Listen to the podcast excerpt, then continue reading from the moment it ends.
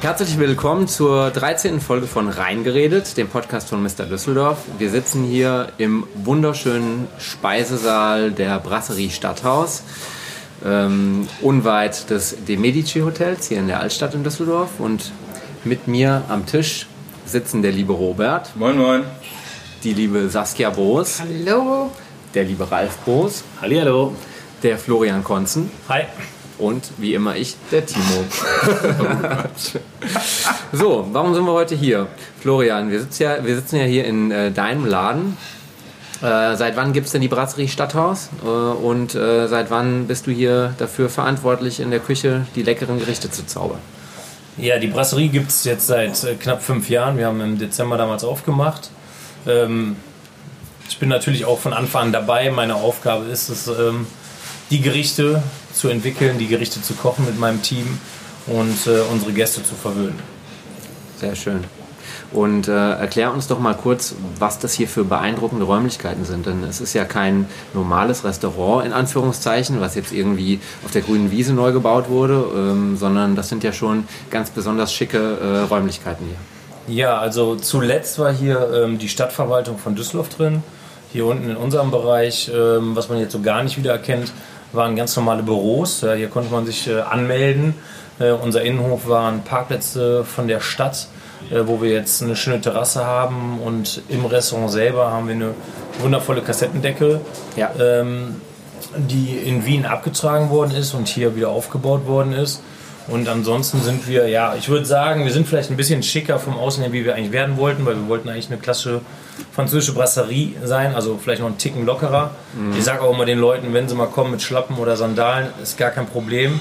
Die werden genauso gerne bedient wie alle anderen auch. Und es würde mich auch freuen, wenn die, Locke, die äh, Leute ein wenig lockerer werden würden. Okay, also ich muss schon zugeben, das mutet hier alles sehr schick und, und hochwertig an, aber eigentlich wollt ihr auch jeden ansprechen, ja? Und das soll nicht Fine Dining sein hier. Nein, Fine Dining, Dining gar nicht.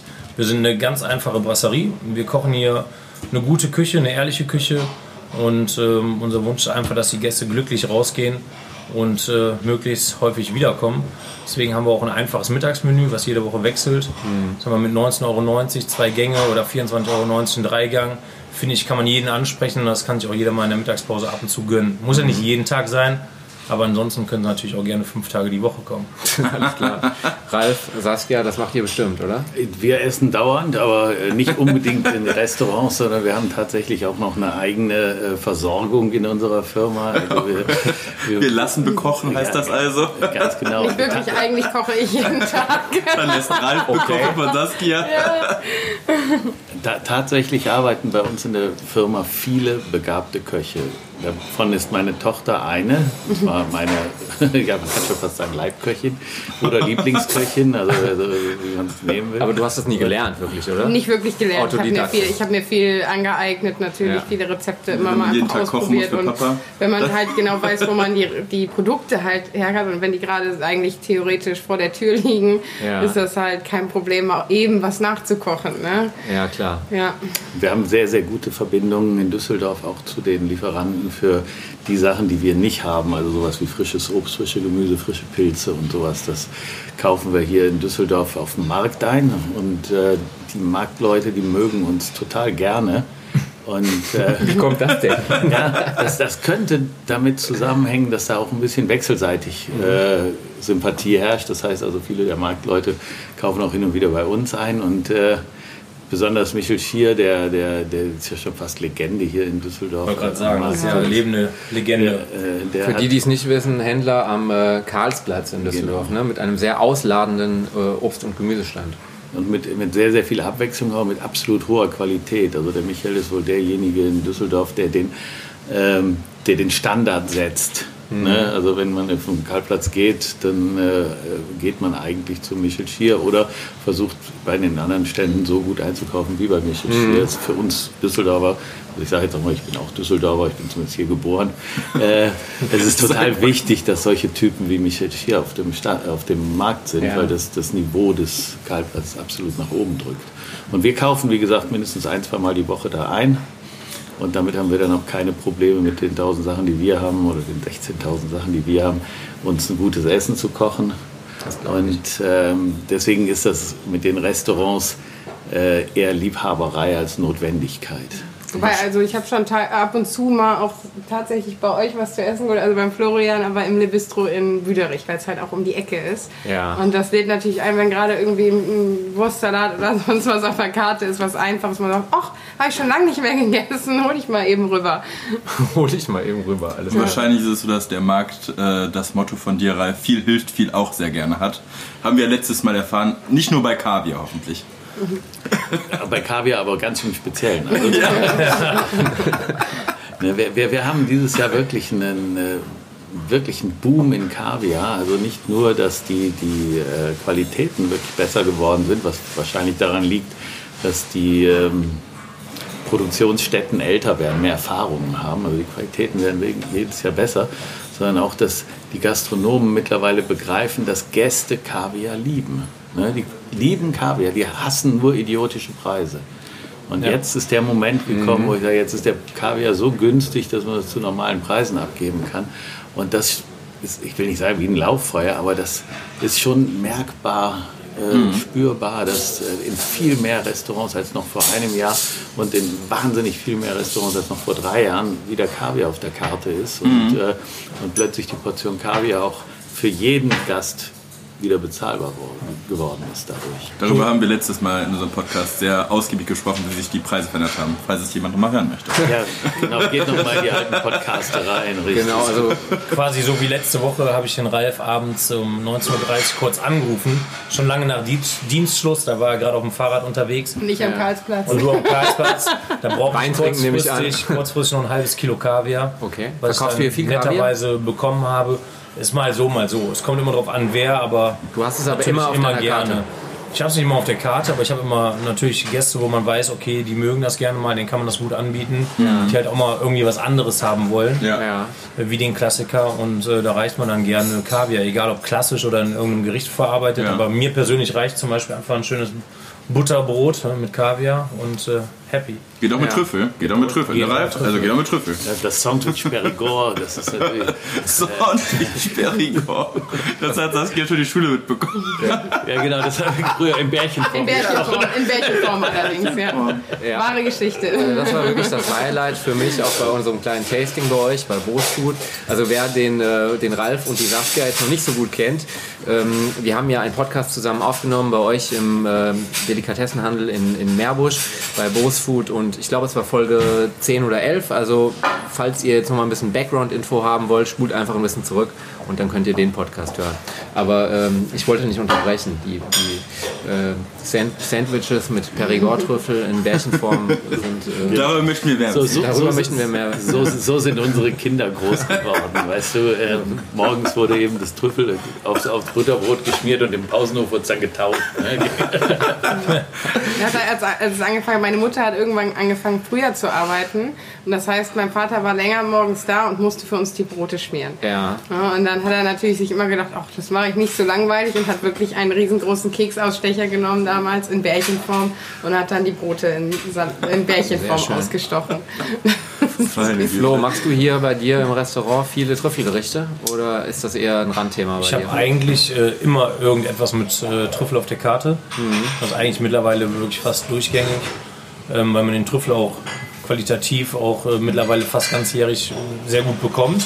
Mhm. Und äh, die Leute mögen es einfach. Ne? Es ist auch egal in welcher Form, ob für kalte Speisen, warme Speisen. Mhm. Ähm, wir es ist eigentlich wie, wie die Foie Gras. Die Foie Gras haben wir immer drauf. Wir haben immer eine Schnecke drauf Mhm. in irgendeiner Form und genauso haben wir halt auch den Trüffel immer drauf. Ist das, äh, also ich habe das Gefühl, so Trüffelpasta oder sowas ist so ein bisschen inflationär in den meisten Restaurants irgendwie auf der Karte, weil es jeder irgendwie gerne bestellt. Äh, aber in den wenigsten Fällen bekommt man da ja ein qualitativ gutes Produkt. Ne? In, in vielen Fällen ist das äh, ein wahrscheinlich sehr minderwertiger Trüffel, der mit Trüffelöl ein bisschen aufgepimpt wurde. Ähm, und die Leute scheinen es aber trotzdem zu mögen. Me- Merken die Gäste hier den Unterschied bei dir zwischen einem, einem guten Produkt oder könntest du auch sagen, komm, ich nehme das billigste und mache ein bisschen Trüffelöl drüber? Also man kann das natürlich machen. Äh, Man kann viele Sachen den Leuten auch viel anbieten, auch in unterschiedlichen Qualita Qualitätsstufen, sage ich mal. Ähm, Aber wir versuchen schon auch die Leute darauf hinzuweisen, ähm, warum unser, sag ich mal, unser Trüffel oder unser äh, Produkt, was wir letztendlich rausgeben an Gast, was oder warum das besonders ist. Und äh, da muss man auch manchmal vielleicht die Leute darauf hinweisen oder man muss den Leuten das teilweise auch beibringen. Ja. Dass jetzt, sag ich mal, wie bei meinen Kindern, da möchte ich einfach, die sollen alles probieren, egal ob es Jakobsmuschel ist, Foie Gras, Trüffel. Ja, und man muss ihnen das auch in einer guten Qualitätsstufe mal irgendwie anbieten, ja, damit sie auch lernen. Und wir, auch wir müssen teilweise unsere Gäste erziehen, genauso wie die Gäste sich uns manchmal erziehen müssen, äh, in der Form, wie sie uns gerne als Gastgeber haben möchten. Ja.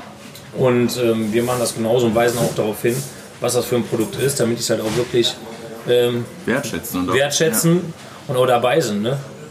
Und ähm, ja, ich würde sagen, dass man das gut kann heutzutage. Die Leute sind auch wieder ein bisschen affiner geworden im Punkto Essen, Mhm. äh, legen da mehr Wert drauf, was auch wirklich schön ist und wurde auch langsamer Zeit. Äh, Ich kann immer nur sagen, da appelliere ich manchmal an, an Frankreich. Ja, die Franzosen gehen vielleicht nur dreimal in der Woche duschen, aber fünfmal in der Woche gut essen. Ja. Ja, das ist so. Das gehört mit zur Kultur da. Ja? Und das ist wirklich äh, besonders und ich finde, das sollte auch Gilt das auch für die weiblichen Franzosen? Hast Das, Frau. das weiß ich nicht so genau. Ralf, du hast Das- eine Frau, benimm dich. Nein, ich habe das nur gefragt, weil die sehen doch immer Rein so informativ, elegant. ja, rein informativ. So, so, so, Rein so, so, informativ. so, so. verstehe. Ja, Im Mittelalter haben die sich auch immer nur viel gepudert. Ich kann es nicht Ja. genau sagen. Ne? Also, Also ich tue auch jeden. Samstag, ob es nötig ist oder nicht. Okay. Du duftest äh, ja auch immer ganz nett nach Trüffel, muss man sagen. Das ist ja ganz angenehm eigentlich. Ja, ich hatte mal so ein Erlebnis im Aufzug, ne, dass ich also von einer Veranstaltung in der Kiste Trüffel mit dem Aufzug nach unten in die Tiefgarage gefahren bin. Und mit mir im Aufzug war, nee, als ich ausstieg, stieg eine Dame ein, die Tür ging wieder zu, auf einmal ging die Tür wieder auf und sie steckt den Kopf und sagt, Entschuldigung, so, welches Aftershave benutzen Sie? Öl, Trüffel, Wurst. Trüffelöl. Ich hatte bei euch mal ein Stück Trüffel geholt und habe dann, äh, hab dann irgendwie einen Rest noch gehabt und den habe ich im Kühlschrank liegen lassen. Und das hat wirklich tagelang im Kühlschrank nach diesem Trüffel gerochen und auch die, die Eier waren total parfümiert davon. Ne? Das kann man ja auch ganz gut machen. Also das getrüffeltes Spiegelei, einfach mal die Eier, die man hat, mit irgendwelchen Abschnitten von Trüffel, wenn man Abschnitte hat. Oder mit, äh, was ich, wie man den auch immer aufhebt. Viele sagen, okay, wir packen den äh, in Papier ein. Es gibt viele, die sagen, wir lassen ihn offen an der Luft oder in einem Wegglas oder auf Reis. Gibt ja verschiedene Ansichten, aber der Ralf kann ja gleich sagen, wie man es am besten aufbewahrt, den Trüffel. Essen wenn man da ein paar Eier dazu packt, dann schmeckt nachher das Spiegel auch Ei komplett nach Trüffel. Also das Ei in Schale auch. Ne? Das Ei in Schale, ja, ja, klar. Das wird übertragen letztendlich. Bei, bei weißen Trüffeln, wenn du die im Kühlschrank hast, da schmeckt auch die Milch aus der neu geöffneten Tetrapack nach Trüffeln. Also die Dinger sind so heftig. ey. Also die transportieren unfassbar gut. Also am besten, äh, wie gesagt, transportiert man Trüffel in der Hosentasche. Das ist einfach, um die Kommunikation mit anderen Leuten zu beginnen. Ne? Und au aufheben dann wiederum am besten im Bauch. Ne? Also Ja. Ja. kaufen, essen, fertig. Ne? Also ich bin ein großer Freund von Risiko, also dass man sagt, wir, wir wollten gerne am Freitag Trüffel essen, Ja. schick mir bitte Trüffel zu Freitag und nicht zu Dienstag, damit ich auf der richtig, richtig sicheren Seite bin. Äh, hat den Vorteil, dass man immer knallfrische Trüffel kriegt. Hat den Nachteil, wenn die nicht ankommen, muss man halt was anderes essen. Aber äh, so die, die, die, die ganze Erfahrung der letzten 30 Jahre äh, zeigt mir, selbst wenn es dann anstelle eines Trüffelhuhns ein Rinderfilet gibt, geht auch. Ja, so funktioniert auch. ne? also, und, äh, ja, die, die Trüffelsaison, ich bin äh, sehr gespannt. Jetzt am Samstag, Freitag, Samstag, Sonntag gibt es Trüffel auf der Girardet, Girardet, Girardot. Girardet. Girardot-Brücke. Girardot war die Girardot, genau. Girardet war die Brücke. Ja. Äh, Genau, also das Gourmet-Festival steht ja bevor. Wo wir gerade so über Genuss Wo wir reden. gerade so äh, über die Gigliardot-Brücke. Gilardot, Gilardot, Monsieur Gilardot heißt der Austernmann. Genau. Und da habt ihr, wenn mich nicht alles täuscht, auch einen Stand zusammen. Also Flo, ich weiß es von den letzten Jahren, du hast ja immer schon einen großen Stand da gehabt. War immer witzig und äh, lecker da. Dieses Mal ist auch Boosfood mit von der Partie. Wie kommt das und ich, was kann man bei euch essen? Ich fürchte, es gibt Trüffel, oder? Ja, das ist, jetzt, das ist jetzt ein Ding, wo meine Tochter mal ähm, drüber erzählen muss, weil ich habe mich bei der Planung echt so ein bisschen, wo ich sage, Kannst zurückgezogen. Und meine Tochter hat das alles äh, quasi mehr oder weniger alleine organisiert. Ja, also alleine, also der, der Florian und der Tobias und ich, wir arbeiten ja relativ häufig zusammen, auch was viele Events angeht, gerade für ähm, äh, Charity, also für Spitzenküche für Afrika. Da hatten wir, glaube ich, auch im letzten Podcast ein bisschen drüber geredet. Ja. Nee, ich glaube, das Nee, haben, wir, haben wir das komplett haben wir gar nicht, haben wir gar nicht geschafft, glaube ich. Wir wollten. Ja, dann www.skfa.de. kfa.de. Steht jetzt Was auch heißt denn bevor. Genau. SKFA? Äh, Spitzenküche für Afrika. Ah, Spitzenköche für Das ist ein Charity-Projekt von Das euch. ist ein Charity-Projekt für uns und wir äh, Von uns. Wir, von, von uns. Mittlerweile sammeln brauchen Geld, um unsere Halle neu aufzubauen. Nein, Spaß. Äh, Wir ähm, ja, sammeln Geld für Schulen in Afrika, um, beziehungsweise um diese zu bauen. Und das machen wir in Zusammenarbeit mit vielen Köchen, also Spitzenköchen in unserer Sicht halt. Und äh, da- das kann alles sein, also von einem, äh, von einem gesetzten Menü bis ähm, äh, einem Kochkurs. Kochkurs oder also Hauptsache es hat was mit Essen Oder zu tun. Ralf redet. Und man oder Ralf redet. Hauptsache ähm, äh, man bringt die Leute zusammen und äh, ob es jetzt von einem Eintrittspreis oder ein, sehr normal gekauften Sachen oder Losen jetzt hergeht, äh, das Geld geht meistens eins zu eins, wenn wir eine Veranstaltung machen oder wenn wir mit äh, äh, Köchen arbeiten wie Florian, dann meistens 50 Prozent oder ähnliches auch direkt in die Spitzenköche für Afrika-Kasse und mittlerweile sind wir schon beim Bau der neunten Schule, meine ich jetzt. Wir waren jetzt auch letztes Jahr zusammen bei der Eröffnung von einer.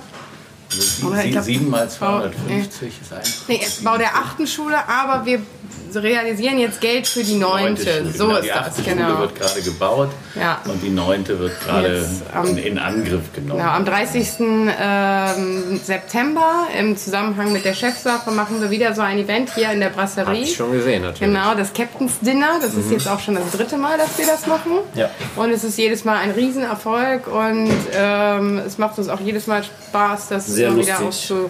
Aufzugreifen. bleibt auch kein Hals trocken, oder? Nee. Viel essen, viel trinken und nochmal trinken. Genau.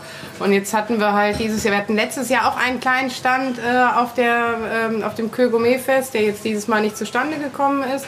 Und dann äh, kam vor einigen Wochen die Frage, ob wir nicht bei äh, Brasserie mitstehen wollen und irgendwie überlegt, hm, eigentlich gar keine schlechte Idee, da man ja sowieso so gerne zusammenarbeitet. Und ja, es gibt unser Signature Dish. Das ist dann halt unsere Pasta im Parmesanleib. Und äh, es hat sich, glaube ich, auch noch eine andere Kleinigkeit ergeben. Und zwar gibt es äh, den neuen Käse, den wir im Programm haben, vom Käsekuchen.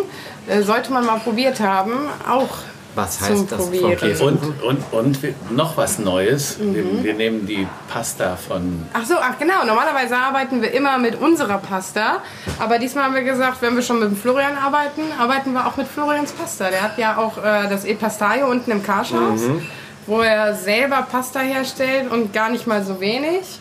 Und auch gar nicht mal so ungeil. Supergeil. Super geil, ja, die sind so wirklich ungeil. geil, ne? Muss man ganz ehrlich sagen. Wir haben die letzte Woche dann auch mal mit äh, unserer Technik und unseren Soßen und alles ausprobiert und das war schon ziemlich Also da können wir uns auf ein paar leckere Pasta-Gerichte auf, Genau. Auf jeden Festival Fall. freuen. Ja, Und das ist super Genau. fresh Pasta, also es Ja, ist also nicht genau. Pasta Asciutto, Ganz und frisch. getrocknete. Okay. Und es ist nicht gefrische Pasta aus dem Beutel, die man im Supermarkt kaufen kann, sondern es ist die frische Wirklich Pasta frisch, frisch. aus der, aus aus der Pastamaschine Genau. sozusagen. Ne? Ohne Konservierungsstoffe, ohne Zusatzstoffe. Macht das wirklich einen großen Unterschied? ja. Es ist eine andere Nudel. Also ein Pasta Asciutta und Pasta Fresco ist eine andere Nudel. Von der Also man Konsistenz auch.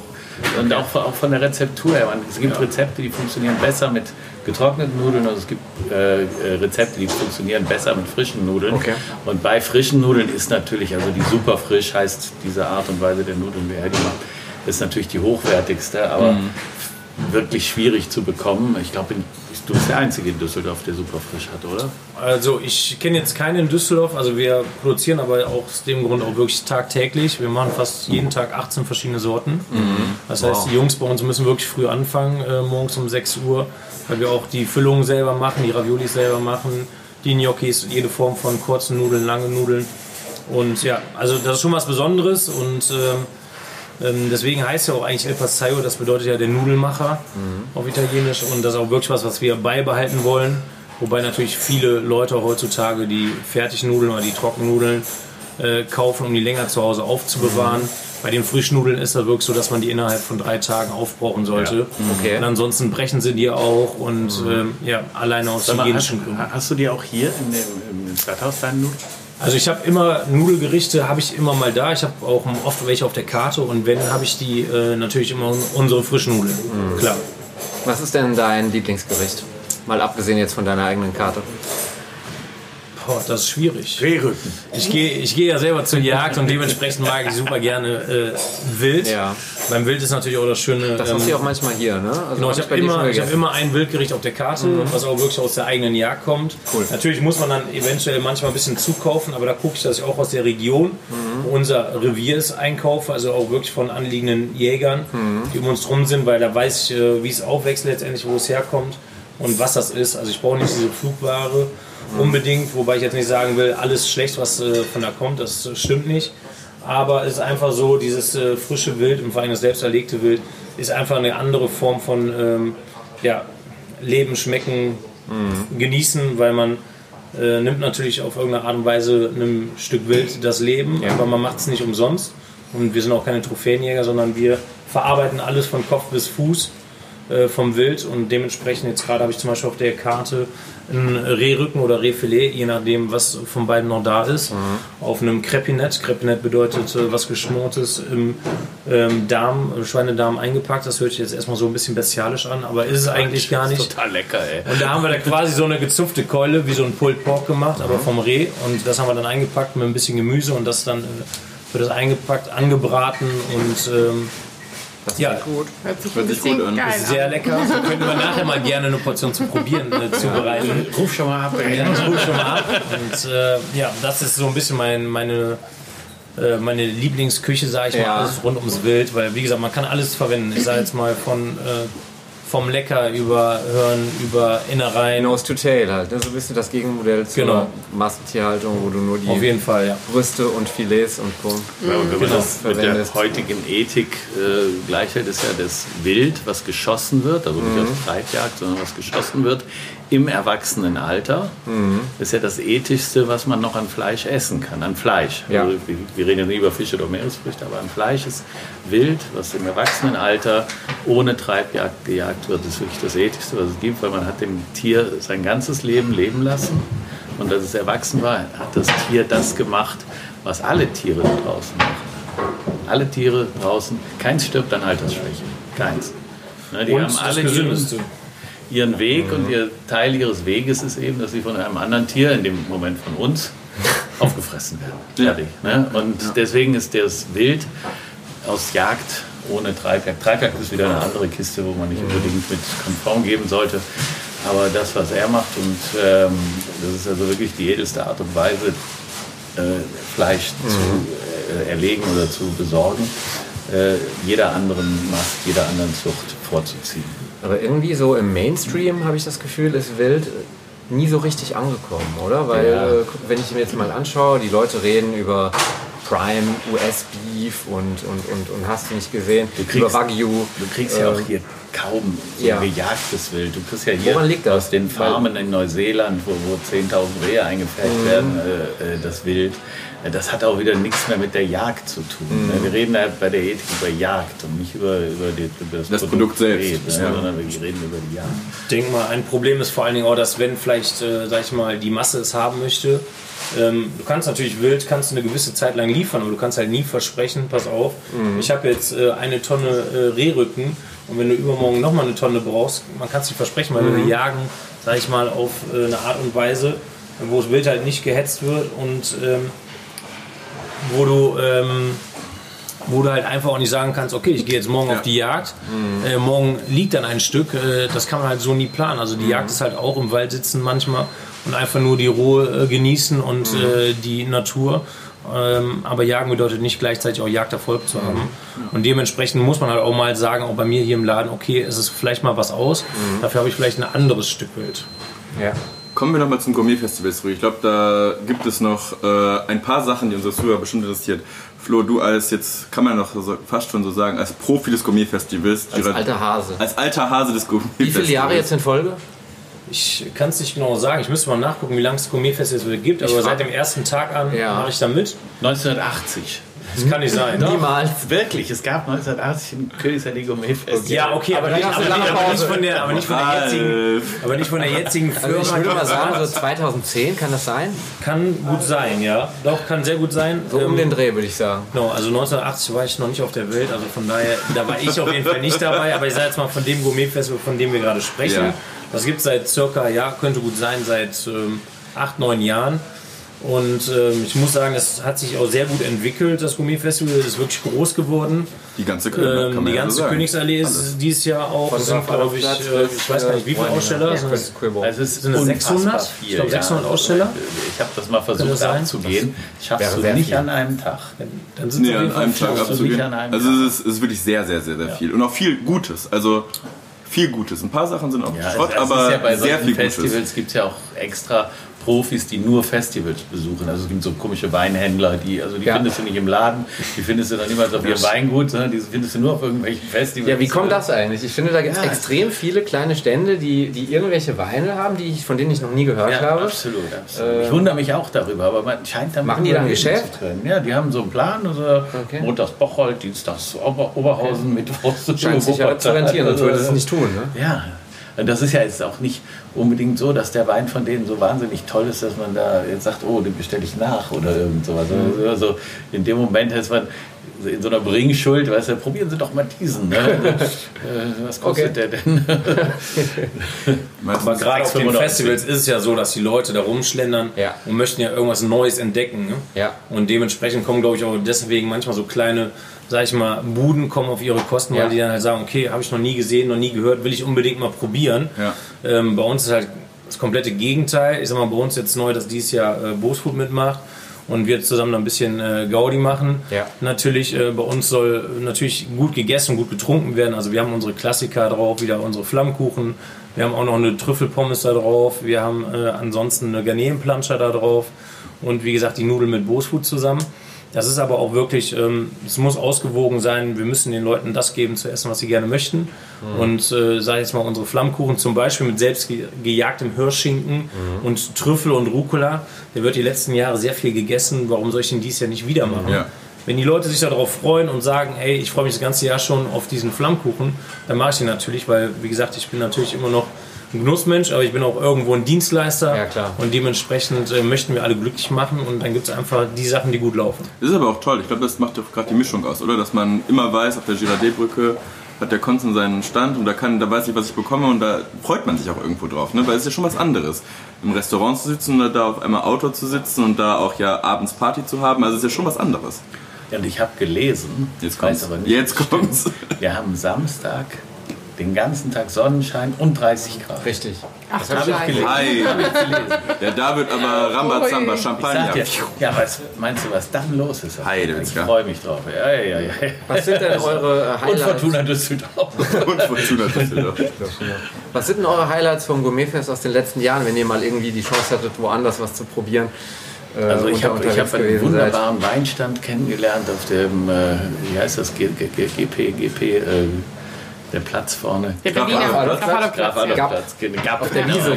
Gab auf der Meinst du etwa das Pipkos? Pipkos heißt Wein. Ein wunderbarer, ne, char Hab ich noch charmante, nie von gehört.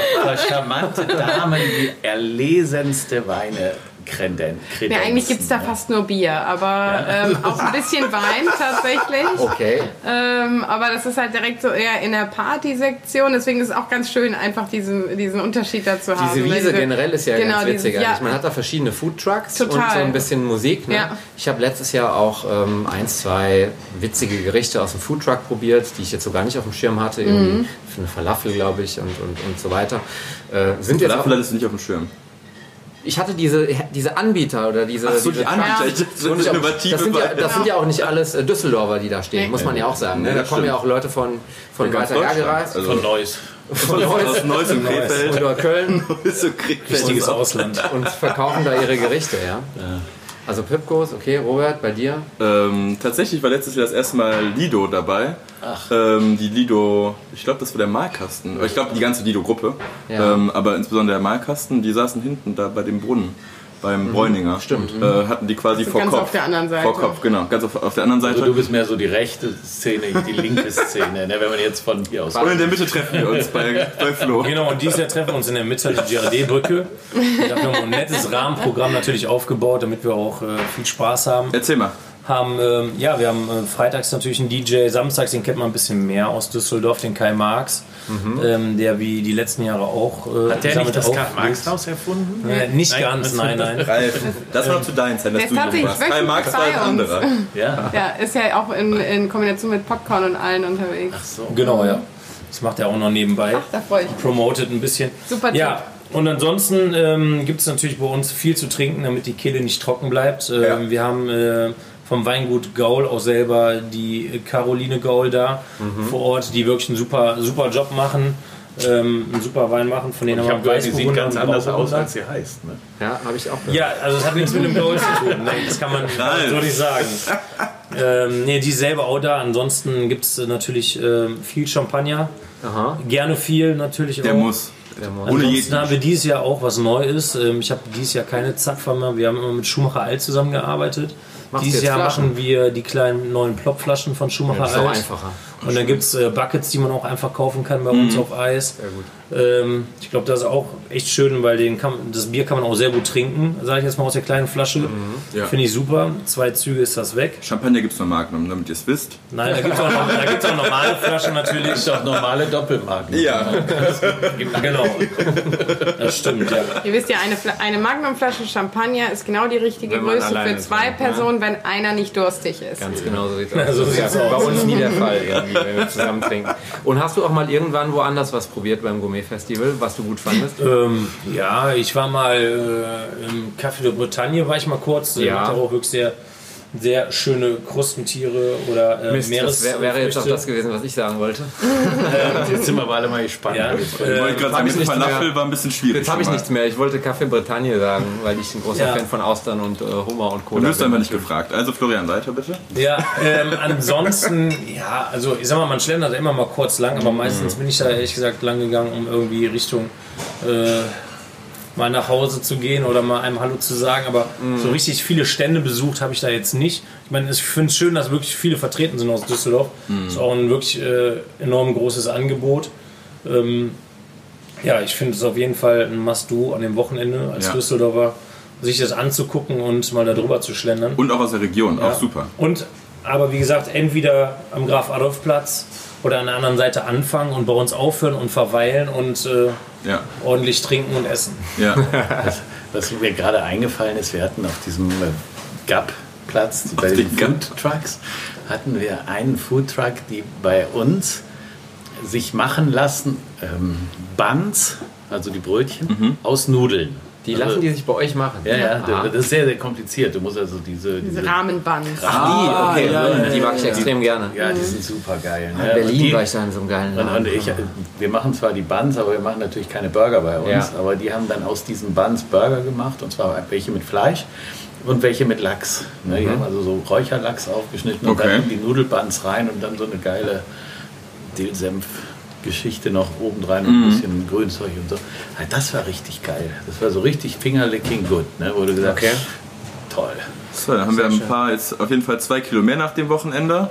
Es sind übrigens da, äh, da sind immer so ein paar kleine äh, Stände auch mit äh, Spirits und Co., was ich ganz gut finde. Also man kann auch von kleinen Destillerien äh, Also äh, nicht Sachen ganz so probieren. nüchtern über, den, über das Genau, dann Besser. macht, das Ist macht dann einfach mehr Spaß. Ja. Also so habe ich auch äh, hier Rhein Gin zum Beispiel das erste Mal probiert tatsächlich. Mit denen hatten wir auch vor kurzem einen, einen schönen Podcast zum Thema Gin and Tonic. Stimmt, Auch dass das früher Rein- und Raus-Gin hieß und dass die es verboten gekriegt haben? Nee, ne? Das weiß ich jetzt nicht, die Anekdote. Das weiß ich auch nicht. Me- Meines Wissens nach steht Rhein Gin für die Reinheit des Gins und die Nähe zum Rhein. Du, Aber wir haken du, nach. Ralf, Okay, Ralf. nimm dich. Äh, Ralf ist schon ein bisschen angetrunken, er hat jetzt schon zwei Gläser Wasser getrunken. Ja, Ja. aber es ist dieses Düsselwasser. Ach so, ne? das- macht das- Und auch noch, und auch noch. Sparkling. Ja. Oh, Ich habe nur ein Sparkling, das Sparkling? andere war still. Ralf, heute bist du aber ganz verrückt. Ja, ja, ich lasse es heute richtig krachen. Ey. Ihr werdet schon sehen. Sollen wir den äh, Flo jetzt mal in die äh, Küche entlassen und dann gleich noch mal ein, zwei Kleinigkeiten aus der Küche probieren? Was sagt ihr? Das wäre Oder doch was. Also ich bin dabei. wonach ist euch? Ich bin dabei. Ich bin natürlich immer froh, wenn der Florian bei uns ist. Ist aber auch Aber noch, der Küche. noch, aber noch lieber, wenn er weg ist. Naja, es ist, äh, was haben wir heute eigentlich für einen Tag? froh, wenn der Dienstag. Nein, das stimmt gar nicht. Heute ist doch Donnerstag, Haben wir oder? Donnerstag? Heute ist Also Donnerstag. Podcast Donnerstag. Irgendwas mit D. Und das ist auf jeden Irgendwas mit Fall äh, haben wir war's. 17 Uhr in der Brasserie Stadthaus und äh, gleich kommen ja auch die ersten Gäste und äh, Flo muss natürlich, äh, schätze ich mal, ein bisschen Mise en place machen ne? und das Ein Team einweisen. Dementsprechend ähm, ja, freuen wir uns gleich was zu probieren. Oh, da würde ich mich wirklich freuen. Sehr gut. Bis dahin, Flo. Lieber Florian, das sieht ja, fantastisch aus. Was hast du uns denn hier kredenzt auf den vier Teller? Ja, wir haben einmal das Reh, also ein Crepinett vom Reh. Da oben drauf haben wir ein bisschen Filet, mit ein bisschen sortierten Kohl und eingelegten Rettich und Pfifferling. Ja. Dann haben wir beim Ralf haben wir den äh, rosa gebratenen Thunfisch. Das ist äh, Niswas-Style, also ist ein Kartoffelpüree mit getrockneten Tomaten und Oliven. Sieht super Mit aus. einem gekochten Wachtelei, Aubergine und Zucchini. Ein bisschen marinierten Rucola. Bei der Sassia haben wir das äh, Durok. Mit äh, zweierlei von der, oder dreierlei von der Karotte, eine Urkarotte, normale Karotte mit äh, kleinen Drillingen und ähm, ja, einfach lecker. Also das hat Ja, ja, das sieht auch großartig aus. also in so kurzer Zeit vier solche Vier verschiedene Sachen, aufwendige ey. Gerichte. Also jetzt hätte es ja auch gereicht, wenn du uns so einen Teller mit Gulaschsuppe gegeben hättest. Und Ja, das gibt es dann als Dessert. Klacks-Creme Ja. Fraiche obendrauf. Mein Ich habe jetzt hier das, äh, das Risotto. Das ist das ja. Pfifferlingsrisotto, Pfifferlingsrisotto. Genau, jetzt passend zur Jahreszeit. Ich tausche das gleich mit dem Robert, weil der ja voll vegetarisch unterwegs ist mittlerweile, aber ich probiere gerne immer Risotto. Das Oh ist ja. ja ein ich hervorragend aus. Standardgericht. ne? Also wenn es Komm, gut ist, komm lass, uns, lass uns probieren, probieren. Bevor, das, bevor das warm wird.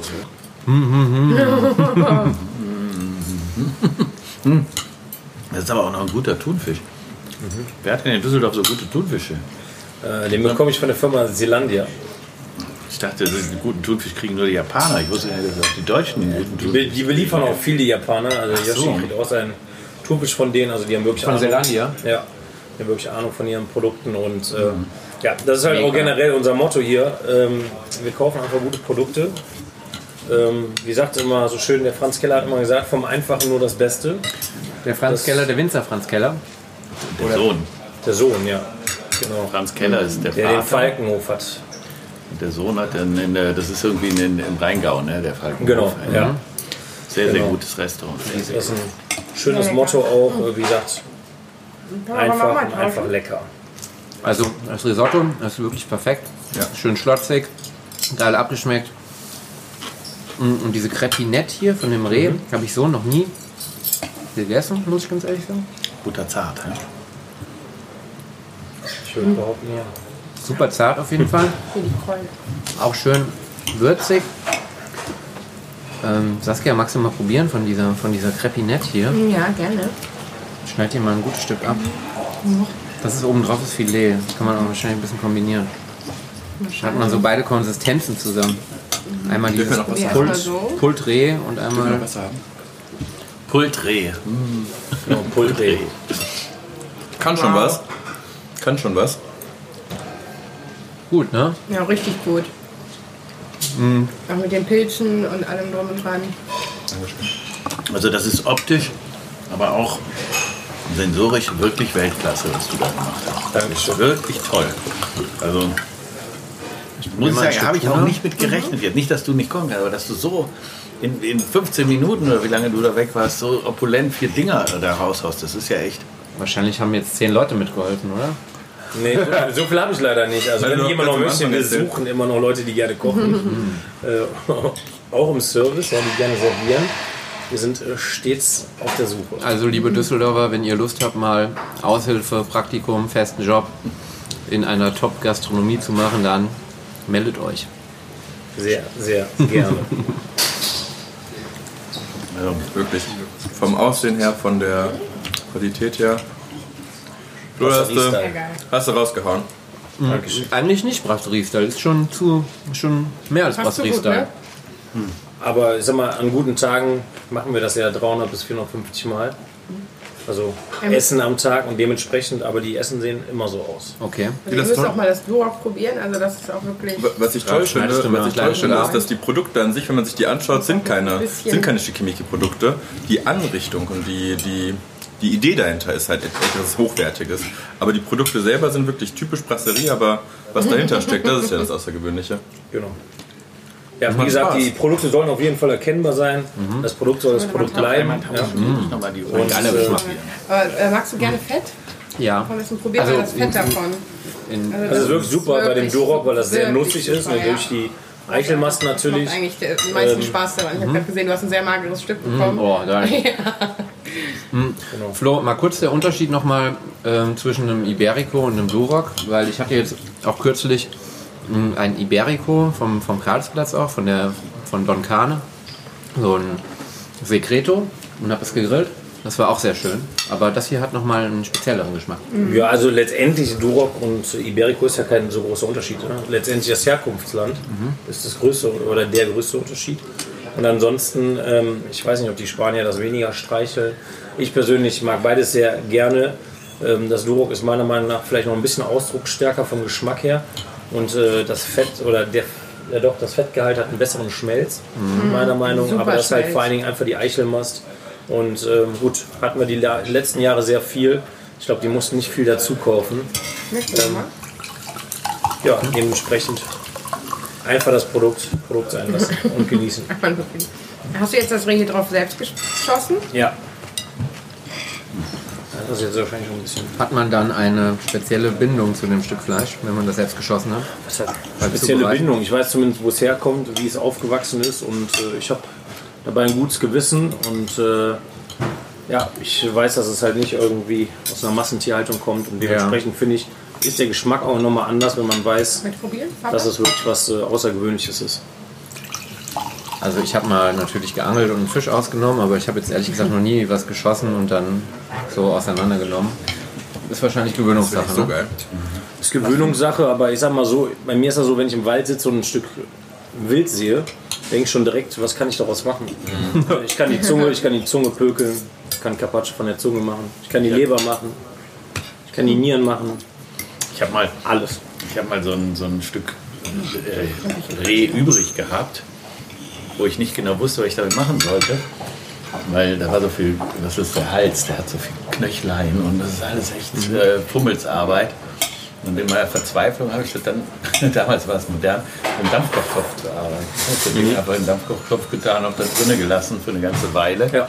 Und dann hinterher äh, haben wir das, konnte man das Fleisch so aus dem. Knochen rausschütteln quasi. Ne? Und dann hat es wie, wie Pulled Pork. Äh, Genau, das ist ja wie das Crepinet letztendlich. Okay. Ist einfach äh, geschmort. Viele würden sagen auch überschmort. Letztendlich so, dass das Fleisch wirklich vom Knochen fällt. Und äh, ja, Super. einfach, aber lecker. Was äh, kostet jetzt so ein Rehgericht hier bei dir auf der Karte?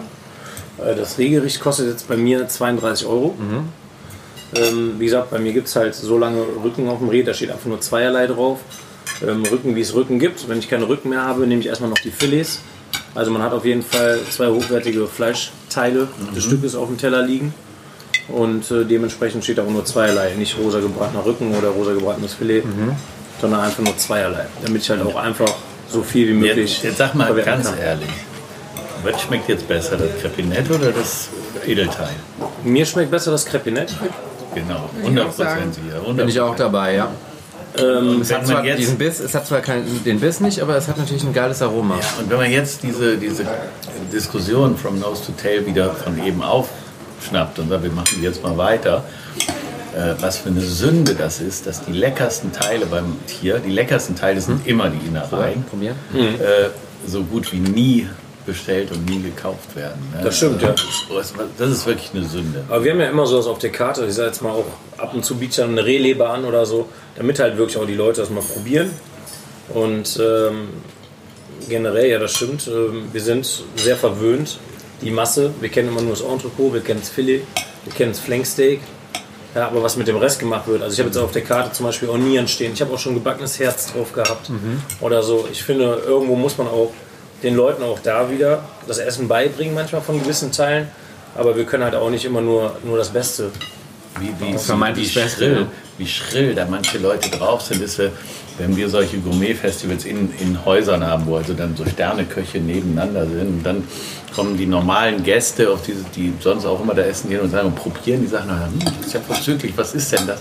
Und du sagst, das ist ein Hirschherz oder irgend sowas. Mhm.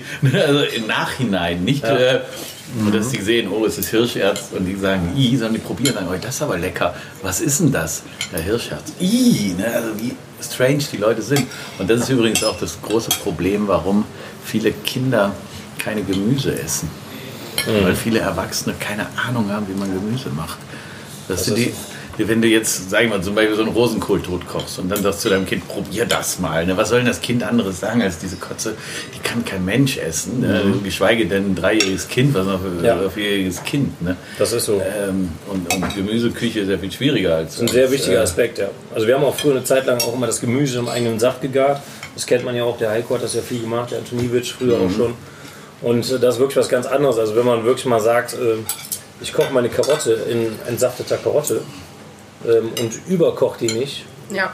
Eine Karotte kann einfach so genial schmecken, aber man muss sich halt auch die Zeit dafür nehmen. Also Kochen ist äh, meistens, wenn man es mit Liebe macht, ist halt keine, kein Minutensport, sondern mhm. kann auch manchmal Stunden dauern. Aber dafür ist halt einfach das Endprodukt auch tausendmal geiler. Ja, das hatten wir letztens tatsächlich, da hat einer äh, Karotten dehydriert mhm. und dann die dehydrierten Karotten im eigenen Saft wiederum gekocht und dann gegrillt. Ja, okay. geil. Da hast also, du halt wirklich die volle Karotte. Ganz klar, das ist einfach das dann 100% purer Geschmack. Aber sag mal ganz ehrlich, du bist ja noch nicht so alt wie wir, also wie ich. ich wollte gerade sagen. Aber äh, als du deine Ausbildung gemacht hast, hast du in der Berufsschule beigebracht gekriegt, wie man Gemüse kocht? War das überhaupt ein Thema? Also man kriegt vielleicht so ein bisschen Fachkunde. Oder? Das ist eine Aubergine und das ist eine Zucchini, die kann man an der Farbe ganz gut unterscheiden. Aber wie man Gemüse kocht und zubereitet. Ich habe auch mal in den Schulbüchern geguckt, äh, was da steht. Ähm, es gibt keine Kochzeitentabelle, es gibt keine Temperaturtabelle für Gemüse, gar nichts. Du musst immer äh, Fingerspitzengefühl, Prise Salz dran oder irgend sowas. Ne? Und mhm. ich glaube, das könnte vielleicht hilfreich sein, wenn man da ein bisschen mehr PR für macht. dass es auch im Gemüsekochen richtige Techniken gibt ja. und sowas. Äh, um, um die Leute eben äh, auch dahin zu führen, weil Gemüse eigentlich prinzipiell, habe ich mal gehört, soll das ganz gesund sein. Ne? ja, das habe ich auch schon gehört. Ja, generell ist es auf jeden Fall so, dass in der Schule meiner Meinung nach viel zu wenig gekocht wird. Die haben zwar den Ausbildungsberuf Koch, aber das tatsächliche Kochen lernen die in der Schule so gut wie gar nicht mehr. Es sind äh, viele praktische Sachen, die die mal hören. Dann geht es eher um Techniken, aber wirklich um die einzelnen Produkte, Dafür gibt es überhaupt gar nicht mehr die Zeit oder es wird auch viel zu wenig angeboten. Ähm, und es ist tatsächlich so, dass viele junge Leute gewisse Gemüsearten oder Sorten gar nicht kennen. Das, das Problem und ist ja, dass sie in den Firmen, wo sie Koch lernen, äh, in der Regel sehr schlecht ausgebildet werden. Sehr, sehr ja. schlecht. Ne? Also die, die, ähm, der, der, der Ausbildungsgrad außerhalb der Schule ist unheimlich Der innerhalb der Schule ist extrem veraltet. Also es ist jetzt nicht so, dass die jetzt... Bei dieses Jahr sind neue Schulbücher rausgekommen. Ja, die sind von 1974, also ganz neue Auflagen. Nee, letztes Jahr. Echt? Ja, die sind schon ein bisschen, die sind wirklich schon ein bisschen besser geworden. Da sind sogar wirklich teilweise sind die auf die Betriebe gekommen und haben gefragt, okay, wie seht ihr das? Könnt ihr okay. uns ein bisschen Input geben? Also das schon, aber man muss halt sagen, ähm, viele junge Leute, die ähm, kennen das Gemüse Leider nicht, weil sie es gesehen haben auf dem Markt, auf dem Karlsplatz, beim Skier oder sonst wo, ja. sondern die kennen das meistens in irgendeiner fertig zubereiteten Form, wüssten aber selber niemals, wie man es herstellt.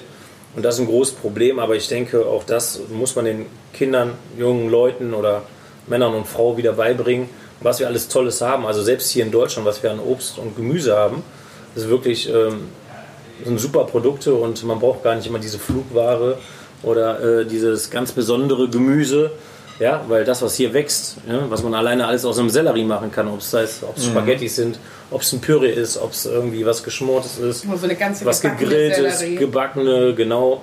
Äh, da gibt es so viele Varianten, also das reicht satt. Okay, ja, das, unsere Großmütter oder eure Urgroßmütter, die wissen das noch, aber unsere, ähm, also diese Generation, die jetzt Großmütter sind, also 50-Jährige, ey, die hatten damals keine Zeit zum Kochen, die mussten demonstrieren gehen oder irgend sowas. Ne? Das äh, die Generation ist aus der Küche weggefallen. Ne? Und jetzt kommt wieder die neue Generation. Der fehlt natürlich die, die, der Input von der Familie. Äh, gilt natürlich nicht für alle. Es gibt natürlich immer auch super Familien, die immer gekocht haben, aber in der Regel ist es so, dass die, die heute 50 sind, die sind in den 70ern groß geworden. Da wurde nicht gekocht, da hatten die andere Sachen im Kopf. Mhm. Also, Findest du es denn freie Liebe und, und demonstrieren. schwerer, äh, Gemüse gut anzurichten, kochen, dass es wirklich rund ist? Oder ist das Thema Fleisch noch immer quasi äh, das Schwierigste, was man zubereiten kann? Ja, schwierig ist immer relativ. Ne? Okay. ist immer so ein bisschen, worauf legt man sein Hauptaugenmerk mal. Ich finde immer das Wichtigste, egal ob Fisch, Fleisch oder Gemüse ist, gerade beim Kochen, dass einfach die Zutaten und die Zubereitungsart zusammenpasst. Ja? Das bedeutet quasi ähm, wie ein Künstler, ich bringe was auf den Teller und das muss äh, zusammenpassen. Das muss sich einfach irgendwie ergänzen. Es muss nicht die Geschmäcker übertünchen, sondern die Geschmäcker müssen zusammenpassen. Und ich finde das eigentlich so das, was uns Köche oder das Kochen an sich auch ausmacht, dass man einfach besondere Geschmäcker oder Geschmackserlebnisse entwickelt. Ja. Ja, ist echt spannend. Das fehlt bei vielen Restaurants ein gutes vegetarisches Gericht. Das gibt es so selten. Dann, dann wollen die einen abspeisen irgendwie mit Ofenkartoffeln oder sowas, wo man sich denkt, Leute, kann ich das zu Hause machen. Aber wir haben immer zwei bis drei verschiedene vegetarische Alternativen. Und ich sage ja immer, zum Beispiel das Reh. Reh ist ja ein Konzentratselektierer, die essen nur die Knospen, nur die Blüten. Also das Beste vom Besten. Wie ich sage immer zu meinen, genau, ich sage immer zu meinen, genau, ich sage immer zu meinen Vegetariern, ihr könnt auch das Reh essen bei uns. Es hat noch nie was anderes gegessen. Die Knospen und Blüten. das Reh Das ist quasi auch ein Vegetarier gewesen. Ich hatte neulich zum Beispiel mal ein fantastisches, rein vegetarisches äh, Fünf-Gänge-Menü äh, vom Florian Ullmann im Lido Hafen. Der hat ein, äh, ein also sein- das heißt glaube ich Grand Cru oder sowas, also ein ganz normales Menü. Und dann gibt es auch ein rein vegetarisches und das war wirklich mega gut, das war fantastisch. Ähm, ich habe auch hin und wieder mal probiert bei meiner Begleitung, die hatte das normale Menü in Anführungszeichen mit Fisch und Fleisch und ich habe äh, überhaupt nichts vermisst bei meiner Variante. Also äh, man kann mit Gemüse schon wirklich auch komplexe Aromen erzeugen und äh, Menüs kreieren, die keiner in keinster Weise irgendwie, wo was fehlt. Ne?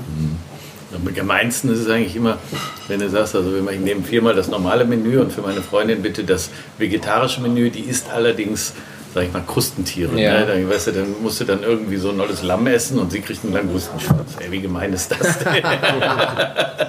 Also ich, ich nehme mittlerweile absichtlich auch das vegetarische Menü, weil die meistens, äh, gerade bei den Fleischsachen, wenn man mehrere Leute hat, ne, da, da sparen sie dann auch immer gerne in manchen Lokalen. Aber, nicht hier, aber nicht nee, hier. nicht hier. Ich meine Hier nur wird nur generell. geklotzt, nicht gekleckert. Genau. Und äh, da, da ist, man, ist, ist man mit dem Vegetarischen gar nicht mal so arm dran, weil man da weiß man, okay, die können ja nur, eigentlich, nehmen sie dann das frischere Gemüse und, äh, und gucken, auch was kann man denn nehmen, ne? überlegen sich noch was und äh, schon hast du eigentlich das geilere Menü. Das ist ab und zu kreativer. Ne? Es, Ja. es zwingt einen quasi zur Kreativität, weil du hast halt nicht dieses Stück Fleisch, was ja quasi der Hauptbestandteil ist. Du musst auf einmal aus Produkten, die eigentlich Beilage sind, was zaubern, was ja dann auf einmal wichtig ist. Richtig. Also Was auch satt das, macht. das ist eben das Problem. Wenn, wenn, wenn ein vegetarisches Menü angeboten wird, dann hast, kannst du dich auch darauf verlassen, dass sich da jemand Gedanken drum gemacht hat. Wenn jetzt also keins angeboten wird und du sagst, ähm, ich nehme das Menü aber vegetarisch, Kannst du auch- oh, das ist pff, tricky. Kochen wir lieber selber, dann lädt uns Saskia zum Kochen ein. Ne? Ja, super Leute, das war fantastisch. Die Teller Ja. sind leer gefegt. Ja, jetzt müssen wir nur noch ganz kurz über den Sonntag reden. Bitte. Okay, eine kurze Anekdote aus Ralfs Leben. Ja, also wer mich etwas länger kennt, weiß, dass ich äh, immer sehr neugierig bin. Und wenn jemand zu mir was sagt, ähm, willst du das und das machen und ich habe das noch nie in meinem Leben gemacht, dann sage ich prinzipiell, ja, mache ich. Äh, ohne groß drüber nachzudenken. Und jetzt hat man mich Also merkt euch das, liebe Hörer. Ne? Aber nicht in den reinspringen. Nein, nicht rein, in den reinspringen gilt nicht. Das geht nicht. Äh, aber ähm, jetzt hat mich tatsächlich eine Kirche angerufen, die Eierkirche in Meerbusch-Büderich, also auf der Anton-Holz-Straße, und hat gefragt, ob ich nicht am Sonntag die Predigt halten will, in der Abendandacht. Und da habe ich gesagt, oh, das habe ich noch nie gemacht, da bin ich dabei. Und jetzt bin ich am Sonntagabend, also es kommt jetzt so an, wann ihr diesen Podcast hört, wenn ihr den also vor dem, äh, was ist am Sonntag, 26.? Nee, Nee, 25. 25. vor dem 25. September hört, dann äh, könnt ihr noch am Sonntag mal wieder in die Kirche gehen. Das ist eine evangelische Kirche. Nachdem ihr auf dem Gourmet-Festival wart. ja, genau. Äh, Letzter, letzter Tag Kater- vom Festival. Ausklingen lassen. Genau. Man und kann auch ein Stündchen schlafen halt in der Kirche. Jetzt also bitte. Nee, aber das ist spannend, ne? Also, bin ganz aufgeregt. Also ich bin schon ganz nervös Pastor jetzt, Ralf ne? Boos. Ich bin ja kein Pastor, ich bin ja kein Christ. Oder Prediger, so. Ralf ja. Boos. Ja, wenn, wenn, dann welche Laienprediger oder sowas. Ne? Prediger Ralf Boos, er hat auch ein weißes Gewand an, er wird quasi wie Jesus äh, aus von der Decke runterschweben oder wie war das? Genau. Und dann Er ist ja auch der Trüffelpapst, der hat den Hut, Deswegen. aber er macht es trotzdem nicht. Ich wollte auch eigentlich tatsächlich am Sonntag keine, keine Messe über Lebensmittel halten, sondern über. Ich habe lange darüber nachgedacht, worüber ich sprechen möchte. Dann habe ich gesagt, ich spreche über das zweitwichtigste in meinem Leben. Kaviar. Nicht Lebensmittel. Das Wichtigste mit Abstand ist natürlich, das Wichtigste mit Abstand ist natürlich meine Frau und meine wunderbaren Kinder, das ist klar. Und das zweitwichtigste ist der Frieden. Deswegen werde ich über Frieden reden. Wir sind gespannt. Wird der äh, Gottesdienst aufgezeichnet? Sollten wir er, wird, er wird live bei MTV. Nein, er wird nicht aufgehört. Und ich, äh, ich weiß auch, dass diese Kirche, ich habe nachgehört, dass sie ist extrem gut besucht. Manchmal sind bis zu 50 Leute in so einem Gottesdienst. Vielleicht nimmst du einfach hier unser Aufnahmegerät vom Podcast mit, dann kann ich, Ich nämlich im Nachgang hören oder du nimmst dein ein eigenes mit. eigenes, Weil genau. ich bin am Sonntag äh, schon verabredet abends zum Wein trinken. Wen wundert's? Quasi das gleiche Das Thema. macht man ja auch in der ist Kirche, ja, oder? ist ja das gleiche. Also, Also, die Messe ist um 19 Uhr zu Ende. Also, also, Ja, wird eng. okay. Aber wir äh, hören uns das dann spätestens im Nachgang an. Dann machen wir einen Podcast draus. Genau. Und, äh, also wer nichts vorhat, äh, wann geht der Gottesdienst los? 18 Uhr, In Meerbusch, Meerbusch, Büderich. Eierkirche, Anton Holz. Wenn ihr Ralf Boos mal äh, live sehen und hören Anton. Holz oder Karl-Arnold-Straße, weiß ich nicht. Also in diesem Sinne äh, würden wir sagen, wir hoffen, es war nicht allzu langweilig mit Es war uns. ein wund- wunderschöner Nachmittag. Es hat sehr viel Spaß gemacht, gut geschmeckt. Lieben Dank äh, an Florian für die Gastfreundschaft der gerne, Brasserie ja. Stadthaus. Schön, dass ihr da wart. Und äh, Das war köstlich. es war köstlich auf jeden Fall. Ähm, ich sag Tschüss. tschüss, wir sind auf dem Gourmet-Festival. Genau, und ich werde auch da sein. Äh, Ich werde sowieso da sein. ist keine Tag. Drohung, das ist Jeden keine Drohung. Keine Drohung, Die sind ein nett, die sind nett, keine Sorge. Also bis dann. Ciao, Tschüss. ciao. Danke. Tschüss.